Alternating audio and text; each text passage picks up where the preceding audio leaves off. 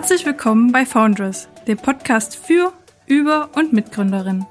Dieser Podcast begleitet Gründerinnen über ihre unternehmerische Entwicklung hinweg und gibt so einen Einblick in ihre Erfahrung auf dem Weg in die Selbstständigkeit. Außerdem bietet der Podcast Interviews mit Unternehmerinnen und Unternehmern und anderen Personen, die mit gründungsspezifischen Themen in Berührung kommen. Mein Name ist Nancy Kolb. Ich bin Social Media Managerin bei Foundress und Studentin an der TU Bergakademie Freiberg. In unserer heutigen Podcast-Episode begrüßen wir die mehrfache Co-Founderin Manuela Herrlein aus München, die alles andere als eine Theoretikerin ist. Durch ihre langjährige und praktische Berufserfahrung ist es ihr eine Herzensangelegenheit, andere Unternehmerinnen zu beraten und ihr Wissen zu teilen.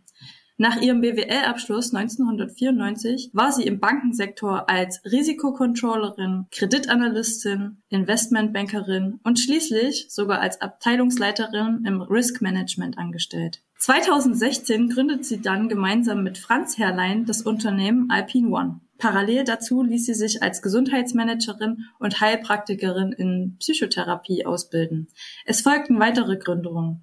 Die AFC Academy. AFC steht hierbei für Anti-Financial Crime. Die Microversity, eine Ausgründung aus der Alpine One, die Lions Square Advisory GmbH und die Muruto GmbH. Zudem ist sie bei weiteren Startups als Investorin tätig. Also für mich klingt das ganz doll danach, als wenn wir eine sehr spannende Persönlichkeit heute im Podcast begrüßen dürfen. Liebe Nancy, vielen Dank. Wenn man das so hört, dann ist man ja wirklich auch nochmal ja, stolz vielleicht auf das, was man da auch geleistet hat. Ich freue mich total, dass ihr mich eingeladen habt und freue mich auf das Gespräch. Wollen wir dann auch gleich damit beginnen, nochmal zurückzublicken? Denn meine erste Frage, die ich vorbereitet habe, ist, damit wir dich ein bisschen besser kennenlernen auf deinem Weg zur Gründerin, wie du denn aufgewachsen bist ob du bereits als Schülerin oder Studentin in Kontakt mit der Selbstständigkeit bekommen bist und ob sich das für dich schon abgezeichnet hat, dass du mal Unternehmerin wirst. Ja, dann lass uns die Reise antreten zurück. Genau, also ich bin aufgewachsen im Münchner Süden in Alperlach. Das ist ein bisschen dörflich innerhalb am Ende des Tages von der Stadt. Und ich hatte keine Berührung in der Kindheit mit Unternehmern beziehungsweise mit Gründern. Also es ist jetzt nicht so, dass bei mir in der Familie ähm, Gründer und Unternehmer vorhanden sind.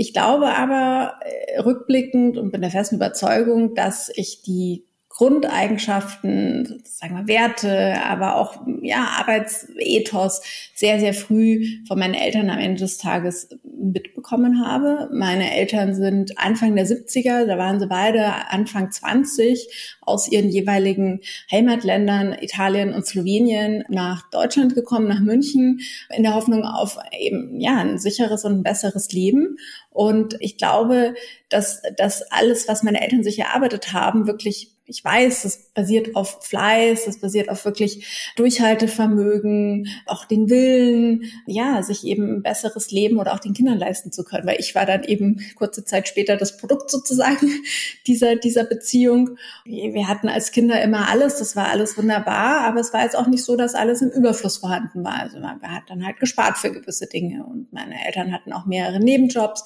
ähm, um das eben auch alles finanzieren zu können. Und, und ich glaube, das, das sind wirklich tolle Eigenschaften, die ich da einfach natürlich in den Role Models am Ende des Tages gesehen habe und auch mitbekommen habe. Und das sind wichtige für mich heute, sage ich mal, Werte in, in meiner unternehmerischen Tätigkeit. Was ich früh schon gemerkt habe, ist, immer den Blick nach vorne zu richten. Also das ist etwas, was definitiv heute auch ganz, ganz entscheidend ist und was meine Eltern immer mir mitgegeben haben, der Blick nach vorne, auch wenn mal schief geht. Ja, du hast jetzt gerade davon gesprochen, wie du als Kind mit deinen Eltern auch als gute oder dass du deine Eltern als gute Vorbilder hattest. Und du hast dann nach deinem Schulabschluss ein berufsbegleitendes Studium begonnen an der VWA Hochschule in Stuttgart. In dem Fach Betriebswirtschaftslehre habe ich gelesen. Ich schätze mal, dass du damals eine Ausbildung zur Bankkauffrau absolviert hast. Stimmt das?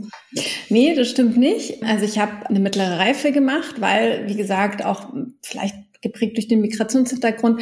Bei uns war das jetzt nicht so in der Familie, dass man da jetzt studieren geht und, und sozusagen eine akademische Laufbahn einschlägt. Und ich war auch dann so ein bisschen lost, muss ich sagen, nach dem Abschluss. Ich habe eine mittlere Reife gemacht, also Realschulabschluss und habe dann eine Ausbildung bei einem Rechtsanwalts, Rechtsanwaltsgehilfin oder heute würde man sagen Fachangestellten gemacht, weil ich, wie gesagt, lost war und, und nicht so recht wusste, was. Ich wollte eigentlich weiter noch zur Schule gehen, aber das waren halt die Umstände dann damals und habe aber damals schon gemerkt, oh Mann, das ist ja alles jetzt nicht so toll und das ist ja langweilig und stupide und da muss es ja irgendwie noch mehr geben, was mich heute würde man sagen erfüllt, was mich ja ein bisschen mehr reizt und bin dann eigentlich habe die Ausbildung ganz flott durchgezogen und bin dann in die Bank gegangen, weil ich für mich dort eben mehr Möglichkeiten auch gesehen habe und dort war es dann auch so, ich weiß noch, mein einer Chef damals, der hat dann gesagt, ja, was wollen Sie denn hier mit so einem berufsbegleitenden Studium? Ja, das wird Sie ja eh nicht irgendwie weiterbringen. Und ich habe dann, ich das habe ich gar nicht verstanden. Und ähm, da kam dann die Rebellin vielleicht so ein bisschen in mir hoch.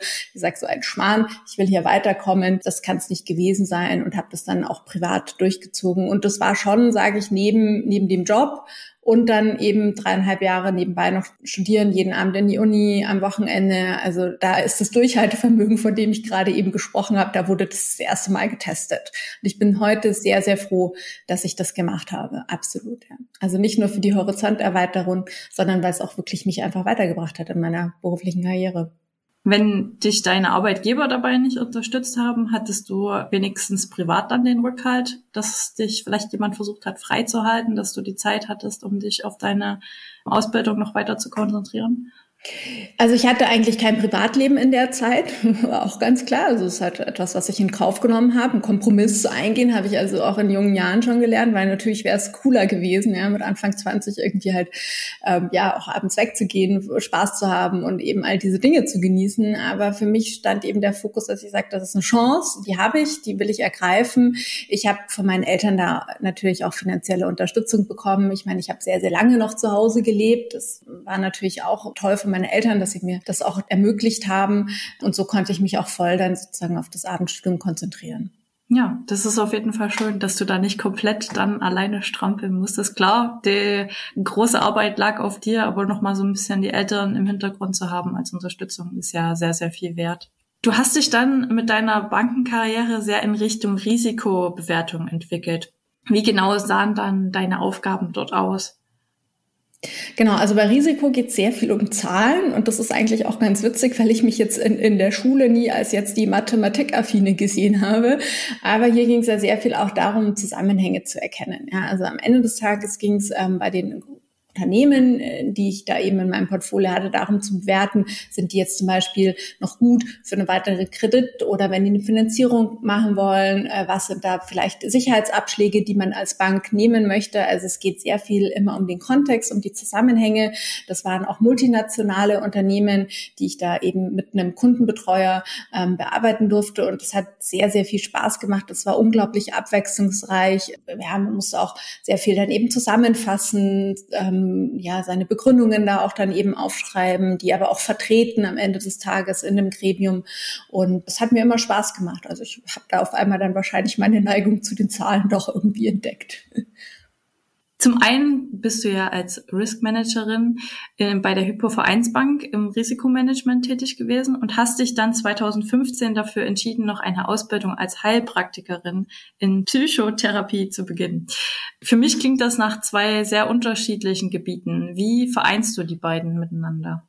Da gehe ich gleich drauf ein. Ich möchte nur noch eine Schleife vorher ähm, äh, fliegen mit dir. Und zwar bin ich ähm, 2006 nach London gegangen zur UBS und war da viele Jahre im Investmentbanking tätig. Und das war ja genau die Zeit, wo dann auch die Finanzkrise zugeschlagen hat. Und mein damaliger Arbeitgeber, der war da jetzt auch eher mittendrin dabei als, als ein Randplayer. Und das ist für mich damals eine unglaublich prägende Zeit gewesen. Das sage ich auch immer wieder, wenn ich gefragt werde, was hat dich so dann auch geprägt und geformt, weil wir ähm, damals eben bei dem Unternehmen mehr als acht Kündigungsrunden hatten. Also ich habe wirklich erlebt, ah, was eben gute Führung, was schlechte Führung auslöst, aber was auch insgesamt am Ende des Tages eine psychologisch sichere, würde man heute sagen, und gesunde Arbeitsumgebung alles auslösen kann und was es vor allen Dingen auch macht mit der Motivation von den Mitarbeitenden. Und damals ist bei mir schon so ein bisschen der Wunsch gekommen, so, das würde ich gerne vertiefen. Also auch insbesondere, warum verhalten sich Menschen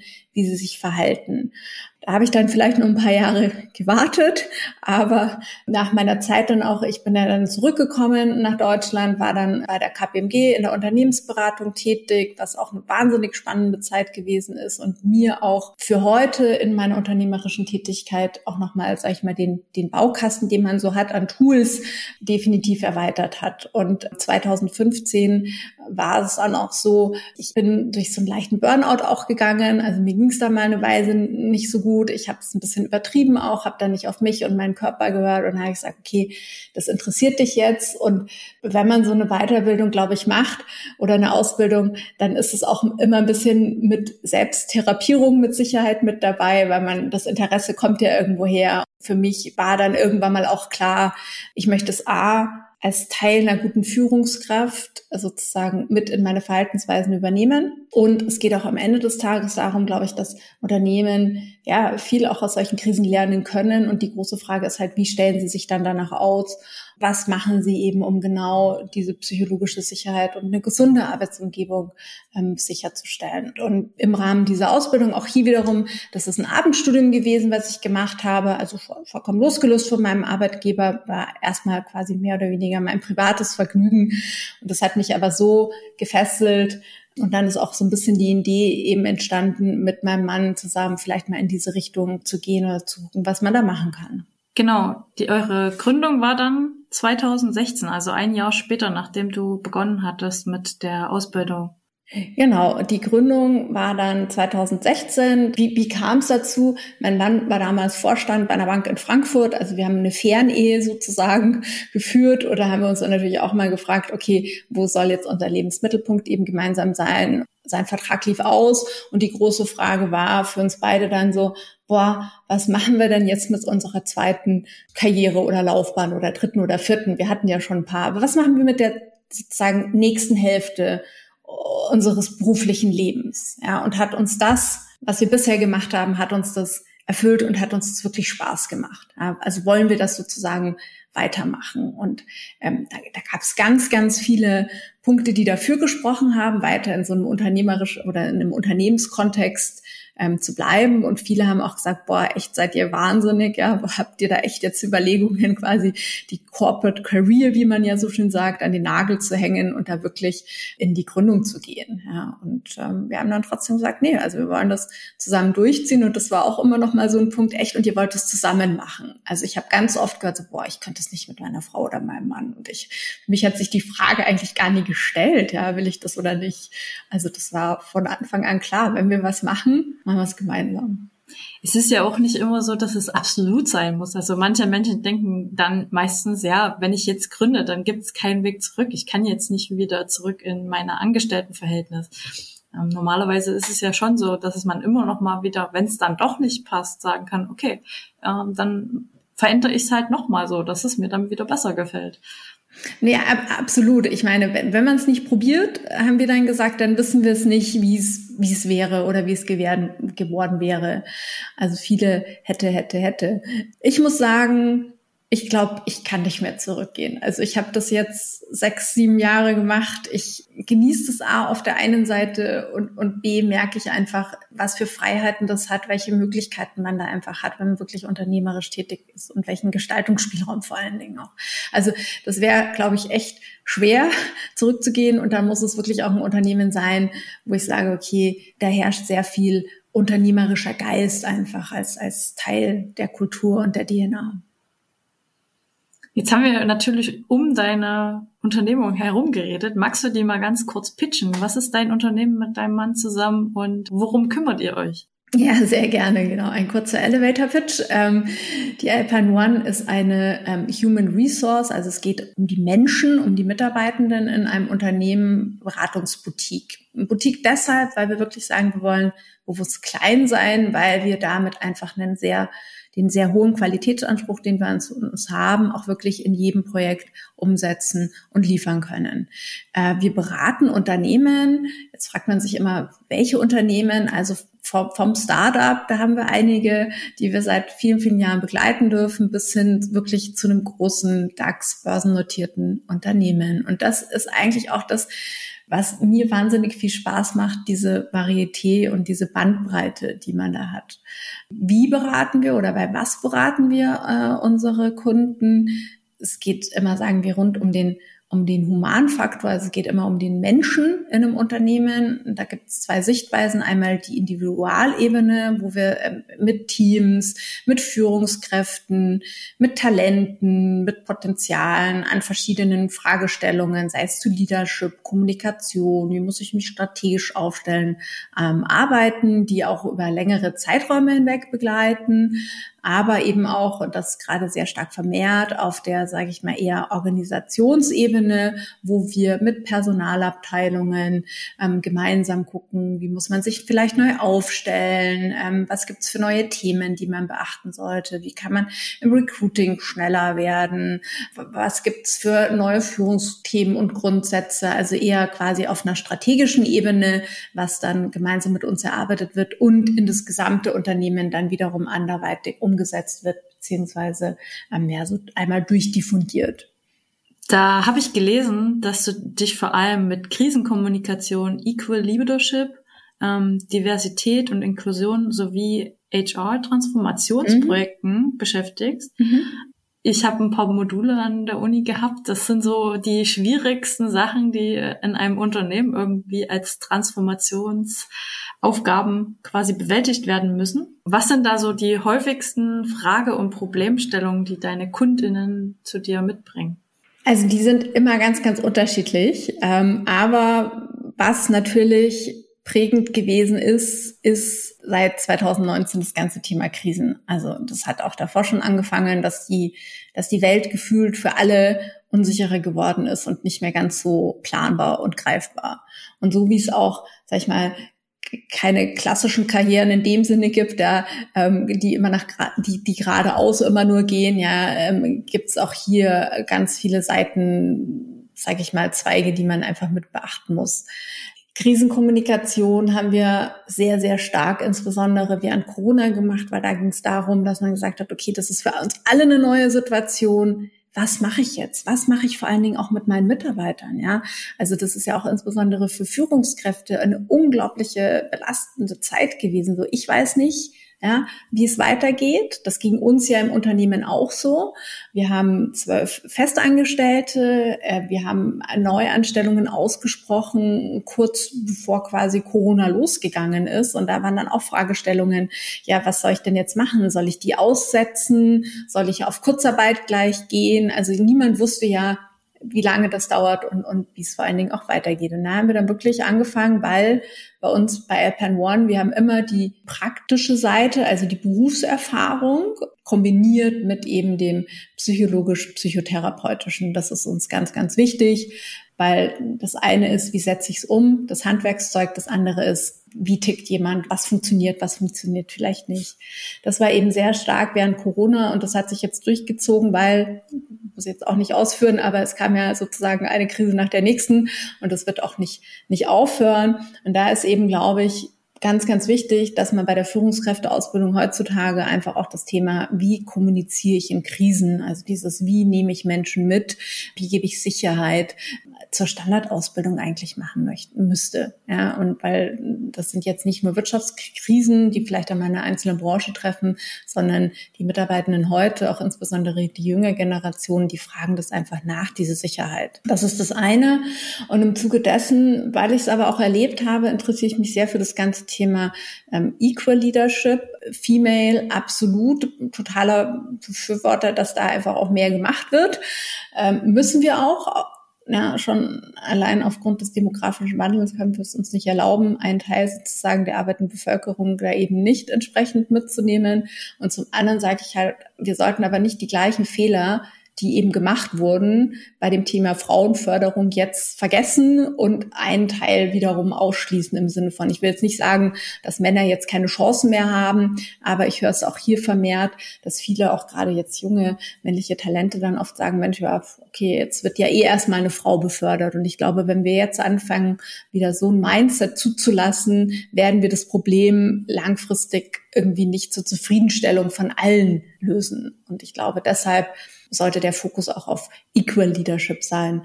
Ähm, und das inkludiert für mich absolut auch Female Leadership.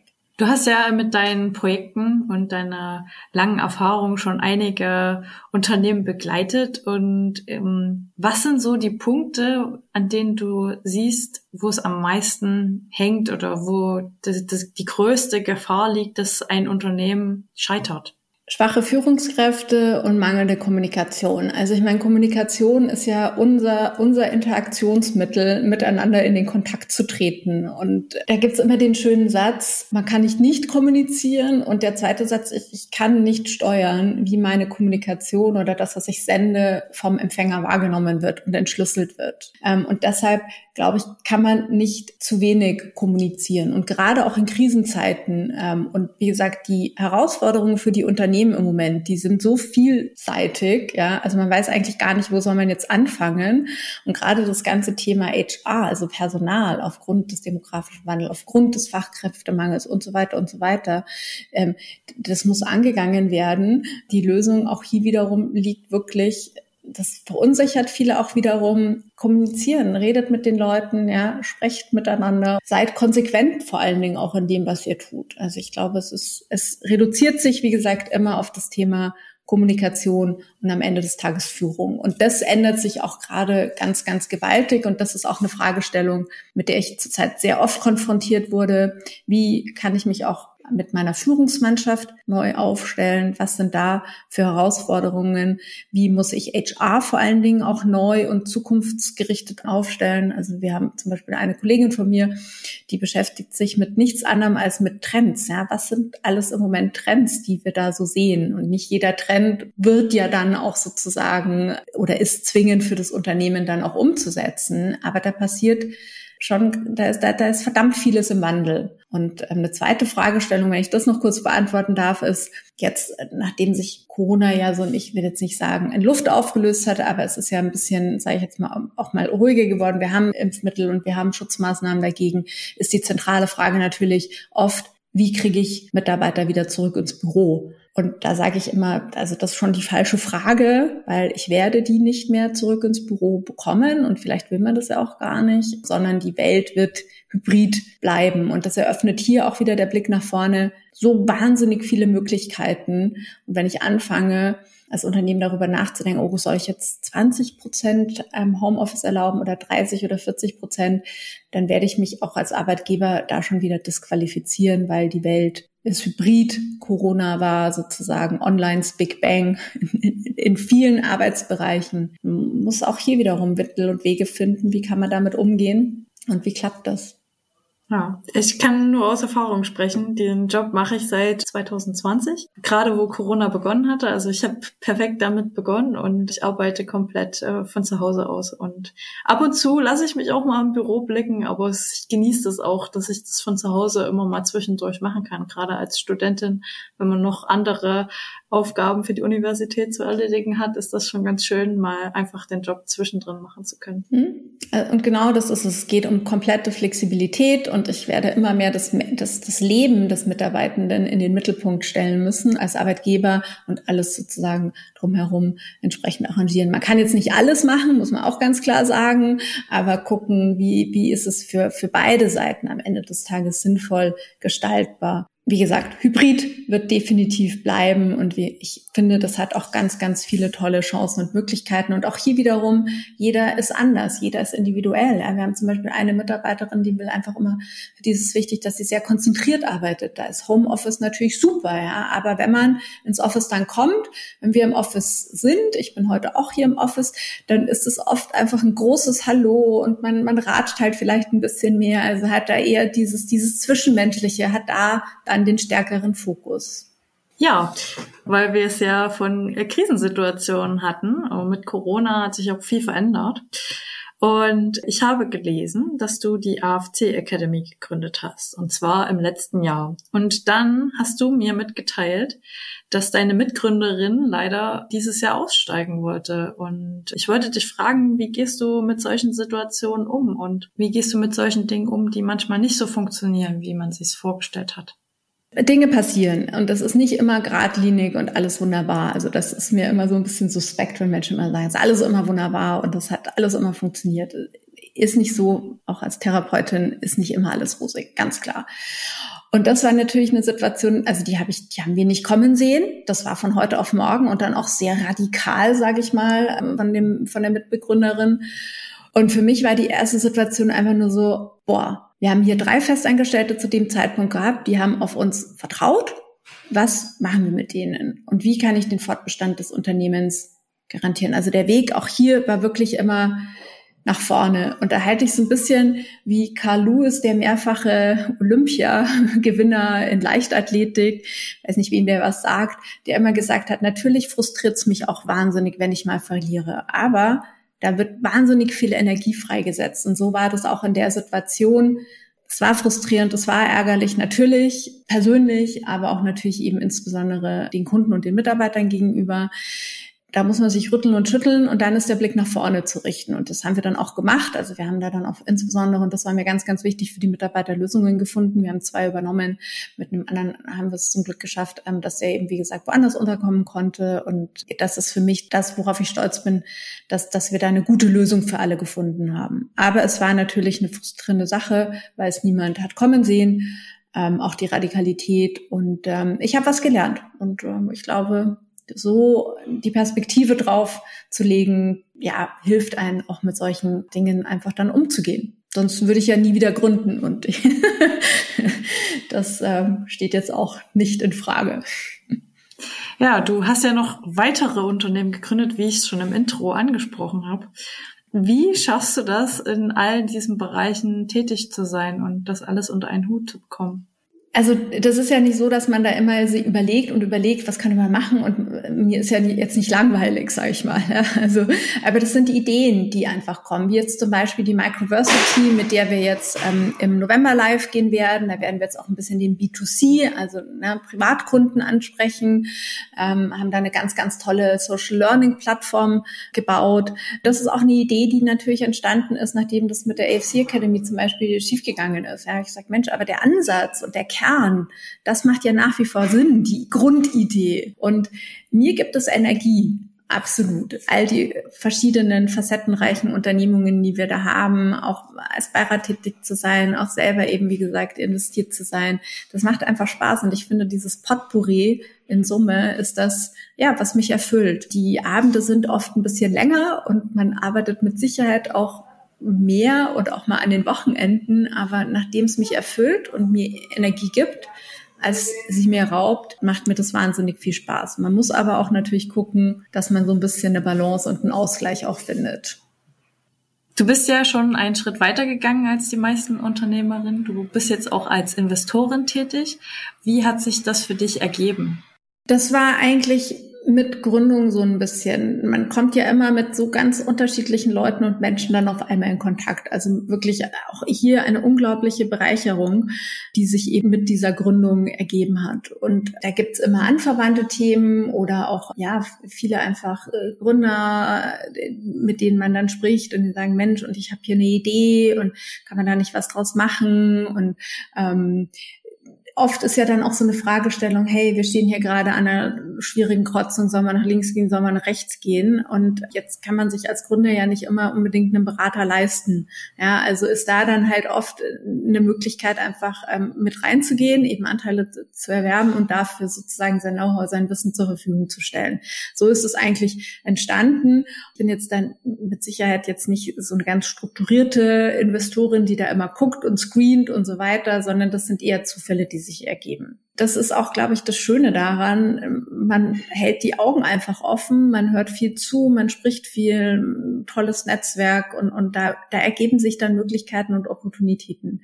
Ich will immer einen Beitrag leisten, das ist mir ganz, ganz wichtig. Daher schaue ich, wenn ich selektiere dann, wo gehe ich rein mit meinem privaten Geld und wo nicht, dass ich da auch wirklich ja einen sinnvollen Beitrag leisten kann. Ich muss nicht immer unbedingt Ahnung von der Materie haben, aber ich muss es zumindest verstehen, was ist das Ziel, was ist der Purpose, in welche Richtung soll es gehen und dann hängt es natürlich immer ganz stark von den Persönlichkeiten ab. Also ich glaube, wenn man an etwas glaubt, dann, dann findet man auch hier wieder die Energie und die Möglichkeiten, das umzusetzen und zu realisieren. Welchen Ratschlag würdest du denn jungen Gründerinnen mit auf den Weg geben? nicht zu lange warten. Also ich habe mit Anfang 40 gegründet. Das war definitiv zu spät. Heute würde ich sagen, Mensch, hättest du dich mal früher getraut? Ideen hat man ja immer viele. Also definitiv, wenn man eine Idee hat und wenn man daran glaubt und wenn man überzeugt ist, dass dann eine Marktmöglichkeit einfach besteht, das ist ja, muss ja auch immer ähm, gegeben sein, dann es ausprobieren, ja, machen, nicht zu lange warten. Das ist, das ist der erste Rat und dann zu gründen, das ist keine Keksrunde, sage ich. Ja, also das ist schon, das ist schweißtreibend, das ist, sind viele, viele Nächte, die man sich um die Ohren schlägt. Man muss auch eine gewisse Resilienz haben, um auch einfach mal ja, aushalten zu können, dass da vielleicht jetzt weniger Geld dann in der Kasse ist, ja, oder das Gehalt halt sehr, sehr gering ist. Das muss man aushalten können. Also das Thema Durchhaltevermögen, finde ich, ist da schon sehr, sehr relevant. Das ist nämlich nichts, was man mal eben leichtherzig macht und dann sich wirklich entweder einen Partner suchen, eine Partnerin oder wie gesagt einen externen, der einen berät, der da auch wirklich natürlich A, das Beste im Sinn hat, aber auch in den Diskurs mit dir geht. Ja, weil man ist ja Tag und Nacht mit seinen eigenen Gedanken beschäftigt und man braucht, glaube ich, so einen Spiegel und, und auch eine gute Reflexionsfläche und, und die kann ich nicht, sag ich mal, mit einem Klon von mir haben. da kann ich auch den ganzen Tag mit einem Spiegel sprechen. Also ruhig jemanden sich auch suchen, der vielleicht anderen Background hat, ja, der eine andere Blickweise hat, damit man hier ja in, in einen guten Diskurs gehen kann. Weil ich brauche jetzt nicht Leute, die mich die ganze Zeit auch in den Dingen bestätigen, sondern ich sage, ich brauche jemanden, der mich auch mal challenge, ja, und der auch mal Dinge, die ich entscheide oder aufbringe, in Frage stellt. Ich habe jetzt das Glück, dass ich das mit meinem Mann machen darf und durfte. Und das ist auf mehreren Ebenen vielleicht nochmal eine zusätzliche Komplikation, aber auf der anderen Seite auch wieder sehr, sehr gut, weil wir können ja jetzt schlecht im Streit auseinandergehen. Das wäre ein bisschen blöd für unsere Ehe und für unser Privatleben. Das heißt, wir haben eine etwas andere Diskussionskultur und wie wir mit Dingen umgehen. Und wir knuffen uns auch mal, sagen wir immer, aber es war jetzt noch nie so, auch insbesondere seit Gründung, dass wir da die, den mega Zoff auch privat gehabt hätten. Überhaupt gar nicht. Wir haben unsere getrennten Aufgabenbereiche. Das ist, glaube ich, ganz, ganz wichtig weil wir auch unterschiedliche Arbeitsweisen haben. Also wir ergänzen uns sehr gut. Das wäre auch ein Rat. Holt euch jemanden, der euch komplementiert, ja, der euch ergänzt, der eben, der eben Eigenschaften und auch Fähigkeiten mit, mit sich bringt, wo ihr ganz genau wisst, die habt ihr nicht. Das ist kein Zeichen von Schwäche, sondern es finde ich ein unglaubliches Zeichen von Stärke, so jemanden mit reinzuholen und dann natürlich Vertrauen. Also die eine Gründung, die dann schiefgegangen ist, da, da denkt man, man kennt jemanden, aber wenn man dann ähm, zusammenarbeitet und eben tatsächlich Geld reinlegt, zeigt sich's halt dann, ob man jemanden kennt oder nicht. Und bevor ihr mit jemandem gründet, macht irgendwie was Extremes, macht eine Bergwanderung oder irgendwie, keine Ahnung was, lasst auch auf einer Insel aussetzen und da auch wirklich zu gucken, funktioniert das denn auch in Extremsituationen? Weil Gründung ist eine Extremsituation. Ja. Ähm, da kommen viele, viele Aufgaben und Herausforderungen und da muss es funktionieren. Da muss man sich auf den anderen verlassen können. Das sind doch weise Worte am Schluss, dass Gründungen extreme Situationen sind, die man ausprobieren muss. Dann, ähm, es war ein sehr, sehr schönes Gespräch mit dir, liebe Manuela. Es freut mich, dass du heute die Zeit gefunden hast und ich hoffe, wir hören uns mal wieder oder sehen mal wieder was voneinander und äh, ich wünsche auch den Hörerinnen unseres Podcasts noch einen angenehmen Tag. Ja, vielen Dank, liebe Nancy. Das wünsche ich natürlich auch. Ich hoffe, ich konnte ein paar genau Inspirationen und Punkte mitgeben. Jetzt hast du gesagt, sind Extremsituationen. Grunde macht auch unglaublich viel Spaß. Vielleicht darf ich das nur noch kurz erwähnen. Es ist unglaublich erfüllend und macht unglaublich viel Spaß und vor allen Dingen auch wenn man ein Team auch einfach an seiner Seite hat, ist natürlich eine Verantwortung, die wir auch gegen unseren Alpinisten und Alpinistinnen haben, aber es ist so eine unglaubliche Bereicherung. Und ähm, ja, wenn jemand Fragen hat, kann mich jederzeit gerne anpingen, anschreiben. Ich freue mich immer darüber. Das war der Podcast für heute. Weitere Informationen zu Foundress bietet die Internetseite www.foundress.de. Alles Gute und bis zum nächsten Mal. Glück auf!